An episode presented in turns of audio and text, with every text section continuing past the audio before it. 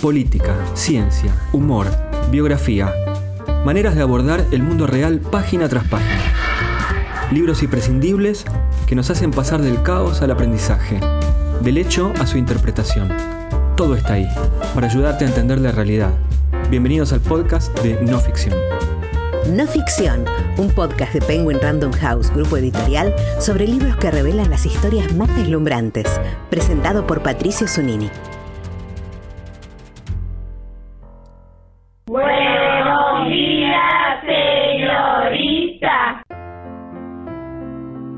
Cuando éramos chicos, historia argentina era una materia obligatoria del colegio.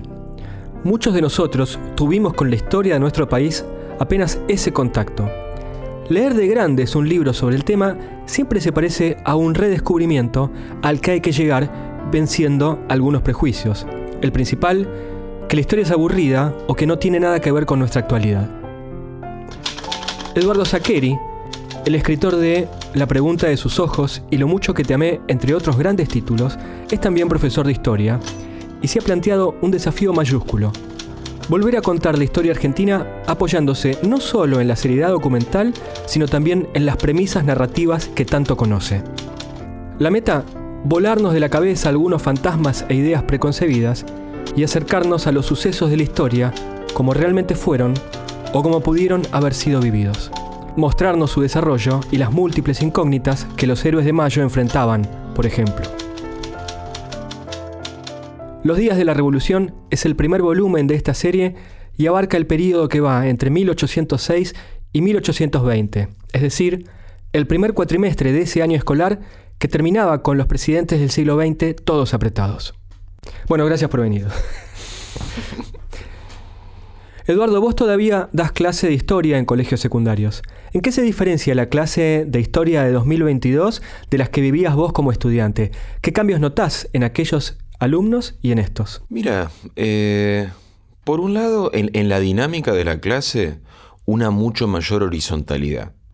La distancia que me separaba a mí como adolescente de mis profesores era mucho mayor y mucho más unidireccional era el vínculo en el sentido de preguntabas lo que te dejaban, hacías lo que te ordenaban y había muy poco margen para la negociación, para la contrapropuesta. Eh, ahora, también éramos una generación más interesada en algunos, en algunos asuntos de la realidad coyuntural.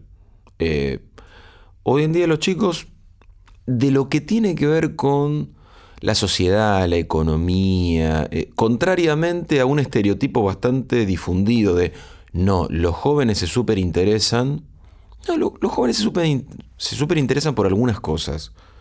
Eh, algunos, por supuesto, están súper motivados y movilizados.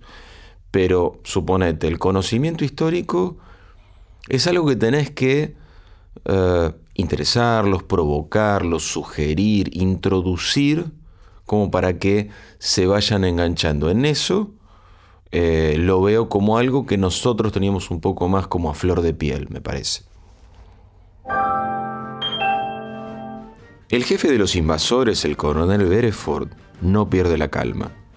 Les hace saber a sus anfitriones porteños que, ante la imposibilidad de incautar el tesoro real, se verá obligado a reemplazarlo por un bonito saqueo de la ciudad, casa por casa, para resarcir a los invasores de la decepción que acaban de sufrir.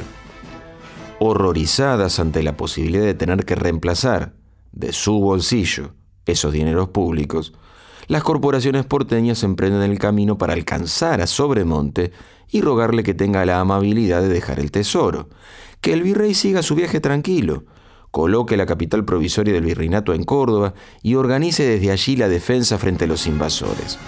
Esa parte del plan les parece inobjetable, pero, por favor, que la plata la deje a merced de la incautación británica.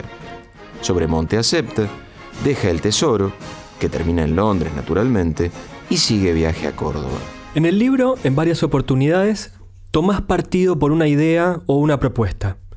Y en el prólogo hablas también sobre cómo la historia tiene que escapar, en todo caso, de cierta militancia. Quería preguntarte, cómo escapás de la militancia, pero además podés ponerte en un lugar y decir, yo pienso la historia desde aquí. Bueno, yo no puedo dejar de pensar la historia como una ciencia. Eh, me interesa la historia como una ciencia y la defiendo como una ciencia. Y lo que la vuelve científica es sobre todo un método. Preguntar de cierto modo, investigar de cierto modo y aceptar lo que encontrás de cierta manera.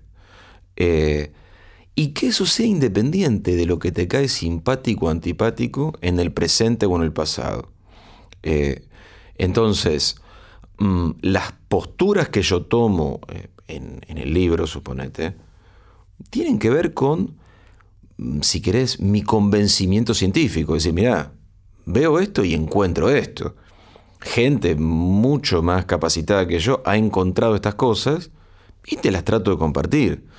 Eh, pero sobre todo me interesa desligar ese conocimiento, ¿viste? Si esto fuera por escrito, sería conocimiento, así subrayado y con mayúscula, de mis preferencias. Eh, ahí es donde yo siento que mucha divulgación histórica cae en esta tentación posible, aceptable, entendible de, ah, mira, esto que yo quiero, esto en lo que yo creo, lo voy a cimentar en tal interpretación del pasado. Y ahí es donde siento que le faltamos un poco el respeto al conocimiento, y lo vuelvo a subrayar, de ese pasado. Es como que cuando tenés demasiadas certezas en un libro hay que empezar a sospechar, ¿no? Me parece que sí, eh, porque si algo te, te demuestra la ciencia, es que lo de las certezas no camina. Eh, una cosa es que busques. Está perfecto que uno se oriente como si esas certezas fueran a existir, pero que al mismo tiempo se reconcilie con que no existen, Master, no están.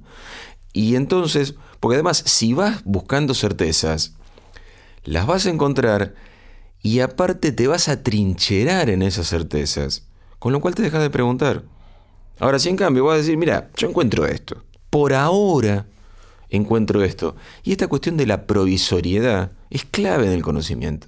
Vos fíjate cómo nos pasamos dos años más con una pandemia vinculada con un virus, y vos viste a científicos vinculados con ciencias mucho más duras que la historia, fajándose de lo lindo, diciendo, no, esto, no, lo contrario, no, A, no, Z.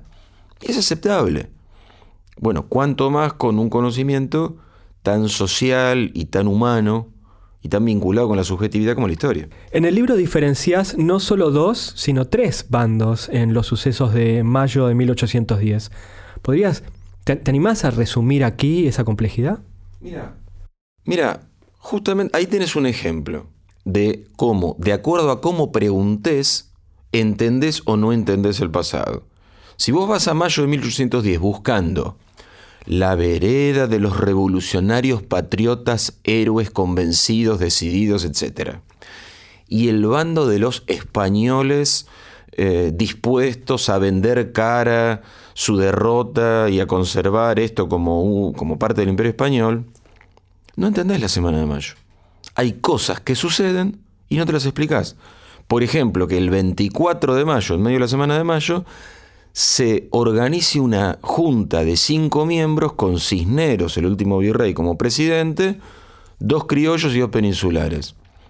Ahora, si vos decís, espera, si en lugar de ver estas dos veredas, además de difuminarle los bordes a estas veredas, mete un tercer grupo, que es el cabildo, el cabildo entendido como un grupo de comerciantes peninsulares pero que viven en Buenos Aires y les interesa generar una autonomía y tienen su propio e incipiente proyecto, vos decís, ah, la Junta del 24 la buscan ellos, la quieren ellos, la ven, como uno diría en la actualidad, la vieron, ven la chance y la arman. Después, el proyecto, como tantas cosas, no tiene el aire suficiente y la voltean. El plan inicial era muy, muy modesto. El plan era probablemente un nos aprovechamos de la crisis en España como para replantear las relaciones de poder entre España y nosotros de un modo que nos resulte más ventajoso. Pero ese plan ha estallado en estamos hundidos en una guerra a muerte en la que, si llegamos a perder, los españoles recuperan el poder y nos matan a todos. Leyendo a Maquiavelo, las revoluciones triunfantes son siempre seguidas por peleas, pujas entre los ganadores. Volviendo al ciclo o a la época de 1810 y los años siguientes, ¿la guerra civil eh, era inevitable? Yo creo que desde el momento en que vos asistís al derrumbe del poder, el poder no puede quedar vacante. Vos tenías hasta 1810 un poder claro, relativamente eficiente, obedecido, que era el poder español, el poder de la corona española. Eso se derrumba en 1810. Y no es casual que use el verbo derrumbar. En Estados Unidos, si querés, cuando en 1776 las 13 colonias deciden plantarse frente a Inglaterra, hacen eso, plantarse. Dicen, che, mira, no me sirve más este vínculo colonial. No me lo reformulas, guerra e independencia. Pero lo hacen frente a una potencia sólida. En América Latina es diferente, en la América Española es diferente porque España se derrumba. Se derrumba invadida por Napoleón y con su rey preso. Entonces, el poder es una cosa que se desarma en los distintos lugares de América. Y entonces los distintos grupos que lo pueden agarrar, naturalmente pelean de movida por agarrarlo. Aunque vos fíjate, la primera gran pelea es territorial, no social. En casi todo el siglo XIX, vos no tenés el pueblo gaucho luchando contra las élites por ejercer el poder. No existe tal cosa. Existe en alguna historiografía posterior que lo evoca y lo inventa. Pero vos en el siglo XIX lo que tenés son regiones peleando. Porque sí, es verdad que Buenos Aires va a decir, che, eh, éramos la capital del virreinato, obedezcan. Y vas a tener un montón de regiones que van a decir, espera, ¿por qué? Y pues yo era la capital. Y vas a ser la capital de un virreinato. Ahora, ¿por qué te debería obedecer? Te va a pasar en el Alto Perú, te va a pasar en el Paraguay, te va a pasar en la banda oriental, te va a pasar en Córdoba, en Salta. La única diferencia va a ser que algunas regiones aceptarán mínimamente el dominio de Buenos Aires y otras no. Vos fíjate, Paraguay será otro país, el Alto Perú será otro país, será Bolivia, la banda oriental será otro país, será Uruguay, y con las que sí obedezcan te vas a meter en años y años de conflictos y de guerras hasta que esto se resuelva. ¿Cómo sigue el proyecto de los días de la revolución? Eh, ¿Cuántos eh, tomos imaginás? En algunas respuestas has contado ideas. En el mismo libro, saltás en el tiempo y volvés. Uno piensa que esto va a continuar. Mira, no era mi idea original. mi idea original era decir, mira, preferiría que revisáramos la, la cuestión de la revolución del Río de la Plata. A partir de que no hay nada que se llame Argentina en 1810, no hay ninguna identidad que se reconozca como Argentina en 1810. La Argentina es una creación lenta, gradual, espasmódica que abarca todo el siglo XIX. Pero te quiero contar el primer acto. Esa fue mi idea. Eh, y la verdad es que los chicos de Alfaguara dijeron, no, pará, seguí. ¿Te parece? Fue mi pregunta. Sí, seguí por lo menos hasta donde a vos te parezca. Y el a donde a mí me parece, en todo caso, es decir, bueno, para principios del siglo XX, Argentina sí claramente existe. No hay un día de cumpleaños de la Argentina. Es algo que se va construyendo. En 1810 no está. En 1916, cuando hay un fuerte cambio político, eh, el reemplazo de lo que llamaríamos los conservadores o el Partido Autonomista Nacional o como lo quieras llamar, por los radicales de Irigoyen, y claramente ahí sí tenés un país que, la Argentina, que es la Argentina. Entonces yo diría, hasta, hasta ahí me, me puedo estirar, me siento cómodo en los temas que más enseñé en la universidad, que más estudié en la universidad, en los que más fácil me resulta actualizarme, por esa familiaridad, pero dividiéndolo en cuatro tomos. Porque me gusta ir de a poquito, fíjate. Casé dos décadas del siglo XIX y escribí 300 páginas. Y me contuve, Patricio, ¿eh? me contuve. Fui sintético. Eduardo Saqueri es profesor y licenciado en Historia. Ejerce la docencia universitaria y secundaria hace casi 20 años. Su obra literaria ha sido traducida a más de 20 idiomas y adaptada en películas como El secreto de sus ojos, Papeles en el viento y La Odisea de los Giles.